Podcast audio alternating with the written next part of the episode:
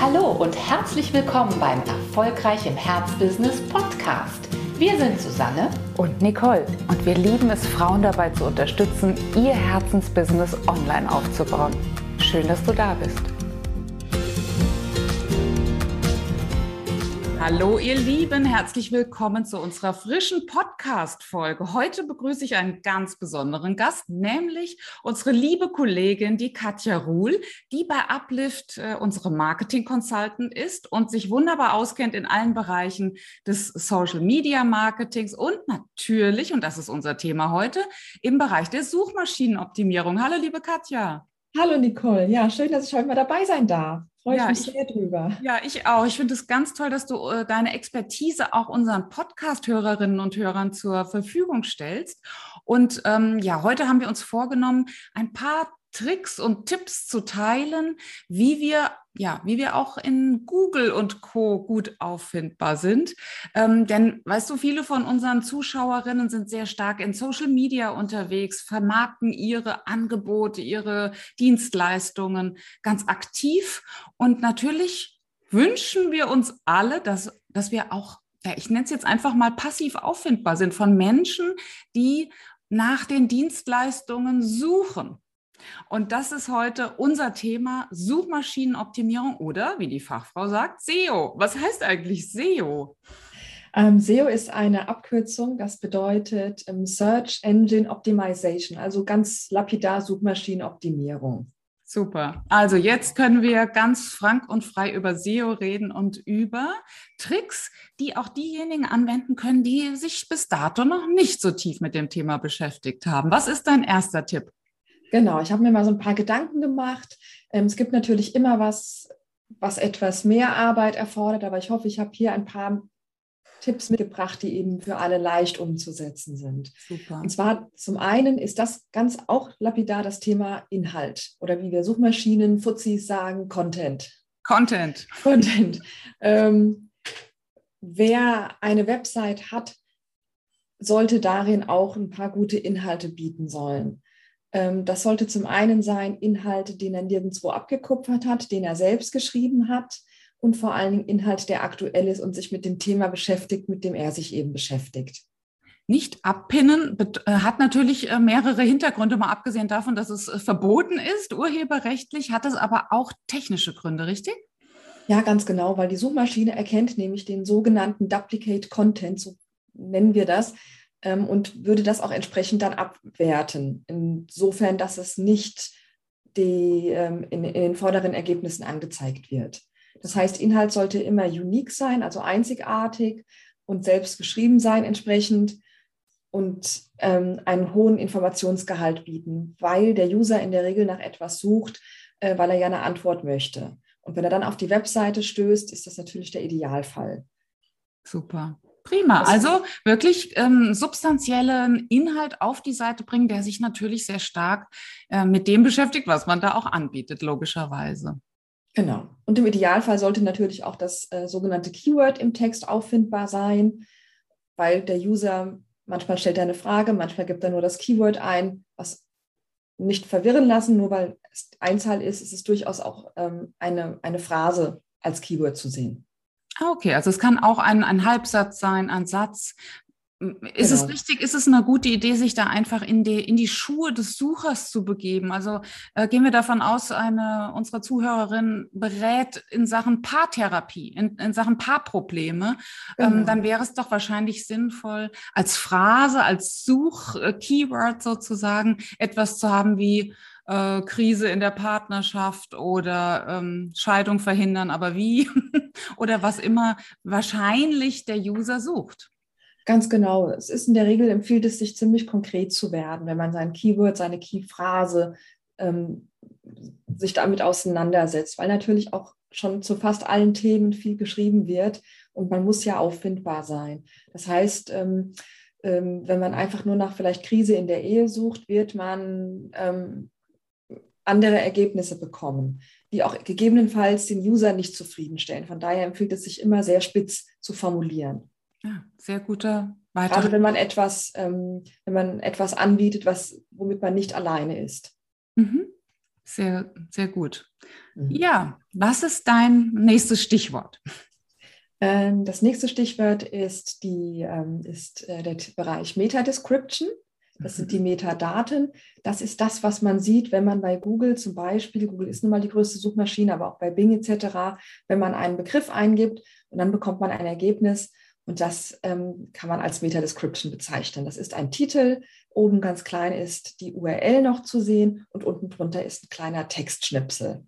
Ja, da, da, macht man sich meistens gar keine Gedanken, wenn man selbst Sucher ist. Genau. Aber natürlich entscheidet dieser kurze Text, der erscheint, nachdem wir selbst den Suchbegriff eingegeben haben, darüber, ob wir draufklicken oder nicht. Also in, wir prüfen anhand dieses kurzen Textes ja als Sucherin oder als Sucher, oh, ist interessant, da klicke ich mal drauf oder oh, der scheint in die falsche Richtung zu gehen. Ich skippe, ne?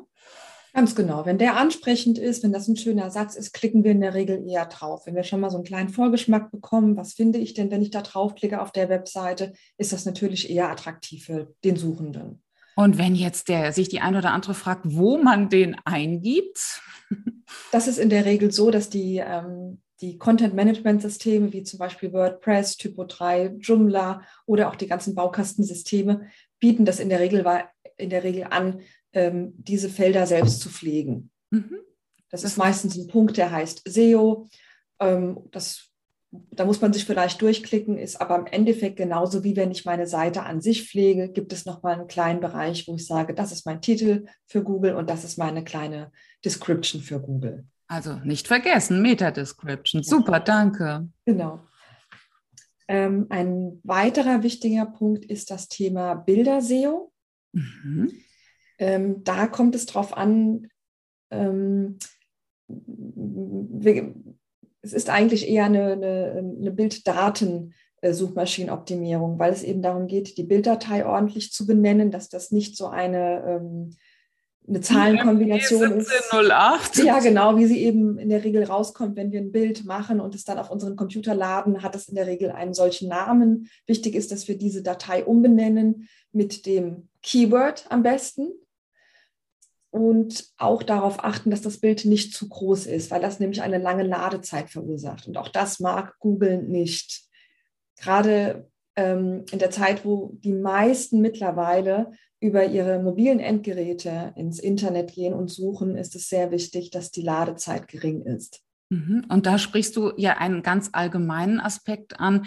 Google bewertet oder rankt, sagst du im Fachjargon, ja. natürlich immer gewisse Dinge besser. Also sprich, äh, fördert uns eher nach oben, als wenn wir ich sage jetzt einfach mal Fehler machen oder etwas versäumen. Und deswegen sind diese Hacks, die du uns hier heute gibst, äh, einfach sehr leicht umsetzbar und führen dazu, dass wir insgesamt nach oben gerankt werden. Und äh, das finde ich einen ganz, ganz, ganz tollen Hinweis, denn das ist ja sehr einfach machbar.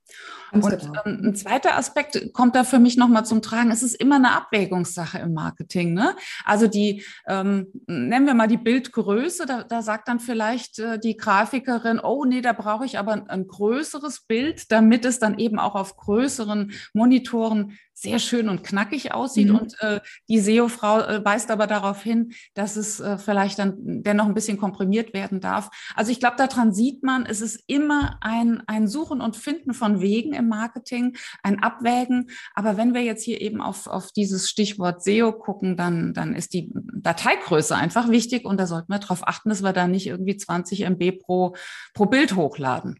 Ganz genau, genau, ja. Mhm, sehr schön. Super Hinweis, nochmal auch das äh, zu benennen und nicht nur äh, den 1704, sondern tatsächlich auch mal das Keyword in die Dateibezeichnung zu bringen. Genau. Denn auch Bilder werden gesucht, logischerweise.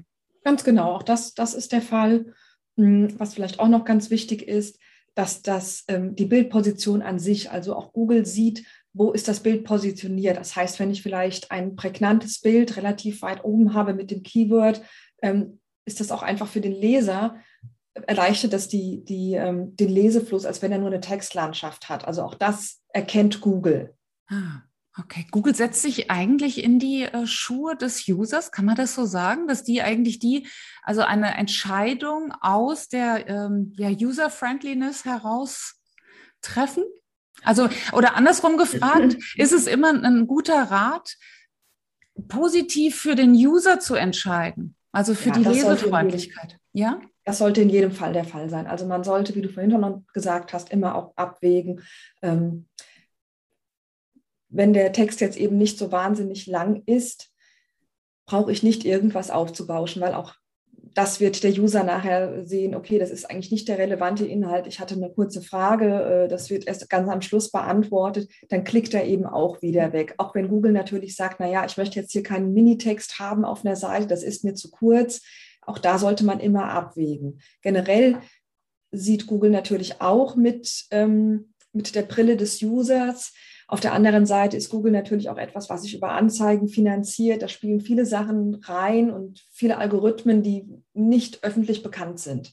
Das wäre toll, wenn wir zwei die wüssten, oder? Das wäre, ähm, das wäre sehr, sehr gut. Ja. Dann würden wir hier vielleicht gar nicht sitzen, Katja, oder? Dann hätten wir die Füße irgendwo im Sand vielleicht. Ja, sehr schön. Ja. Welchen Tipp hast du uns noch mitgebracht?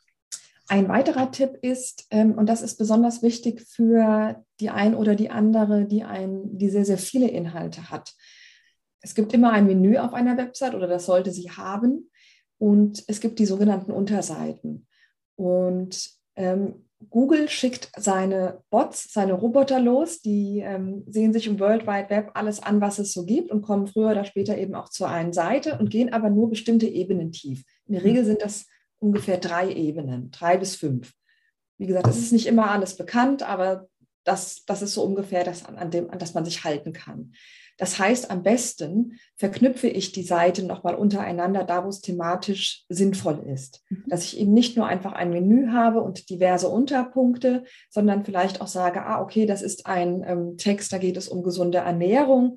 Ähm, dann habe ich nochmal einen Text, da geht es um ähm, vielleicht nochmal einen, einen gesundheitlichen Aspekt in, in, in, was ganz Spezifischem, vielleicht Vitamine ernähre oder welche Vitamine für, für welches, vielleicht wenn ich schwanger bin oder in den Wechseljahren. Und da empfiehlt es sich immer nochmal von dem Text darin zu verlinken. Okay, das heißt, das erhöht auch die Attraktivität.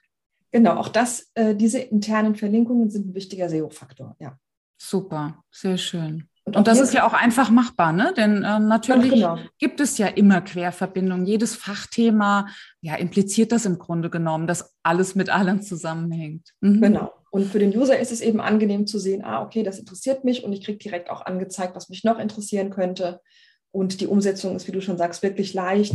So wie wir Texte fetten, unterstreichen können, können wir dann einen Text auch in der Regel einfach markieren in diesen äh, Content-Management-Systemen und einen sogenannten Link setzen. Und mhm. auch hier empfiehlt es sich, ähm, das Keyword nochmal einzubringen. Also ich rate davon ab, ähm, solche Floskeln wie mehr lesen, mehr erfahren zu nehmen, weil das ist nicht aussagekräftig. Man sollte vielmehr sagen, ähm, wenn dich das interessiert, habe ich hier noch einen Artikel für dich, Doppelpunkt, den Titel des Artikels nehmen und den als Ganzes verlinken. Einfach nochmal, äh, ja, nochmal Keyword benutzen. Ja, genau. Und dann eben das Keyword dieses Artikels benutzen. Ja, Mhm. Sehr guter Hinweis. Sind, da sieht man auch wieder, ne, sind Kleinigkeiten, aber wenn ich die SEO-Brille aufsetze, dann habe ich eine ganze Menge Chancen.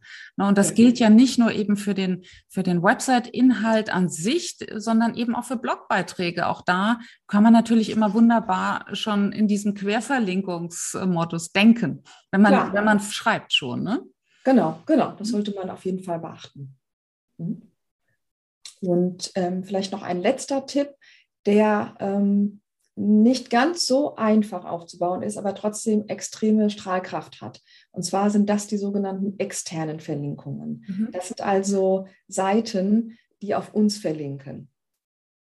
Und das hat immer auch so ein bisschen was mit ähm, Vernetzen zu tun, dass man sich mit, mit, ähm, mit, mit Seitenbetreibern vernetzt und fragt, ob man nicht mal einen Linktausch machen will dass man gegenseitig auf sich verlinkt. Weil wenn Google sieht, es gibt Links, die auf diese Seite verweisen, zahlt das auf die Reputation ein.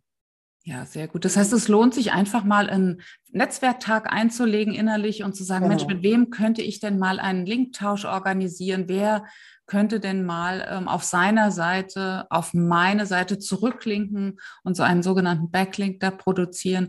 Das, äh, das lohnt sich immer und äh, ja. das würde ich gerne ergänzen. Das lohnt sich natürlich nicht nur aus Suchmaschinengründen, sondern der Austausch mit Kollegen aus angrenzenden Gebieten oder mit äh, anderen Themen, aber ähnlichen Zielgruppen und, und, und, hat natürlich in allen Marketingbelangen eine hohe Wichtigkeit. Denn so entstehen Kooperationen, so entstehen Vertriebspartnerschaften, so entstehen auch Businessfreundschaften, wie wir sie auch pflegen. Und das ist immer eine gute Sache, wenn man gemeinsam etwas anschieben kann. Und ja, das Thema Backlinks bitte beim nächsten Netzwerktreffen nicht vergessen. Ja, genau. Das ist sehr wichtig. Und nicht auf sogenannte Backlink-Farmen zurückgreifen. Es gibt immer auch die Möglichkeit, sich Backlinks zu erkaufen. Aber das ist eigentlich nur teuer und bringt gar nichts. Keine gute Idee. Sehr schön. Aber dafür hattest du sehr, sehr viele gute Ideen. Dafür danke ich dir von ganzem Herzen. Sehr gerne. Also, liebe Katja Ruhl, eine Freude, jeden Tag mit dir zusammenzuarbeiten und eine Freude, dass du diese Expertise mit unseren Hörerinnen und Hörern hier teilst. Und dafür auch nochmal ganz lieben Dank. Einen ganz schönen Tag und ja, denkt an SEO. Liebe Grüße. Ja, tschüss.